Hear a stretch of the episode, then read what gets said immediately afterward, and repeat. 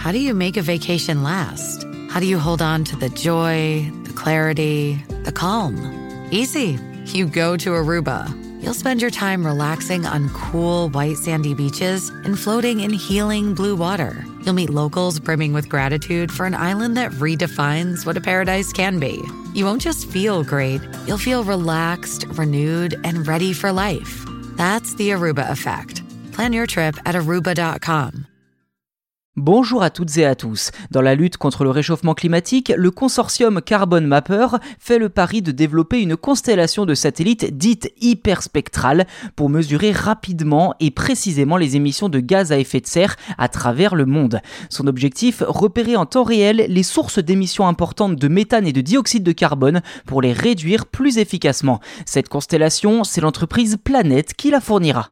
En réalité, il s'agit de la deuxième constellation à haute résolution de l'entreprise Planète qui avait déjà dévoilé Pélican en avril dernier. Le nom de cette nouvelle constellation dite hyperspectrale, Tanager, qui a été présentée lors de la 73e édition du Congrès international d'astronautique à Paris en septembre dernier, et eh bien concrètement Tanager sera capable de fournir des données avec une résolution de 30 mètres dans plus de 400 bandes spectrales. Objectif affiché, je cite, améliorer la compréhension des émissions mondiales méthane et de dioxyde de carbone et en accélérer la réduction. Fin de citation.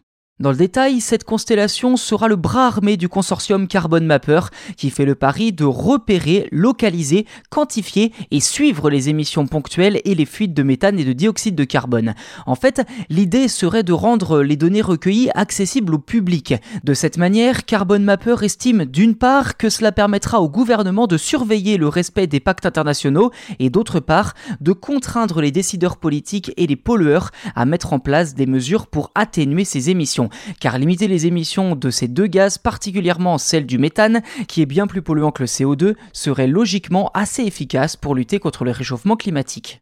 Concernant l'imagerie hyperspectrale, cette technologie offre en effet un vaste éventail de perspectives étant donné qu'elle divise le spectre en une multitude de bandes, ce qui permet aux analystes d'examiner des phénomènes dans de nombreuses couleurs différenciées qui échappent généralement à l'œil humain.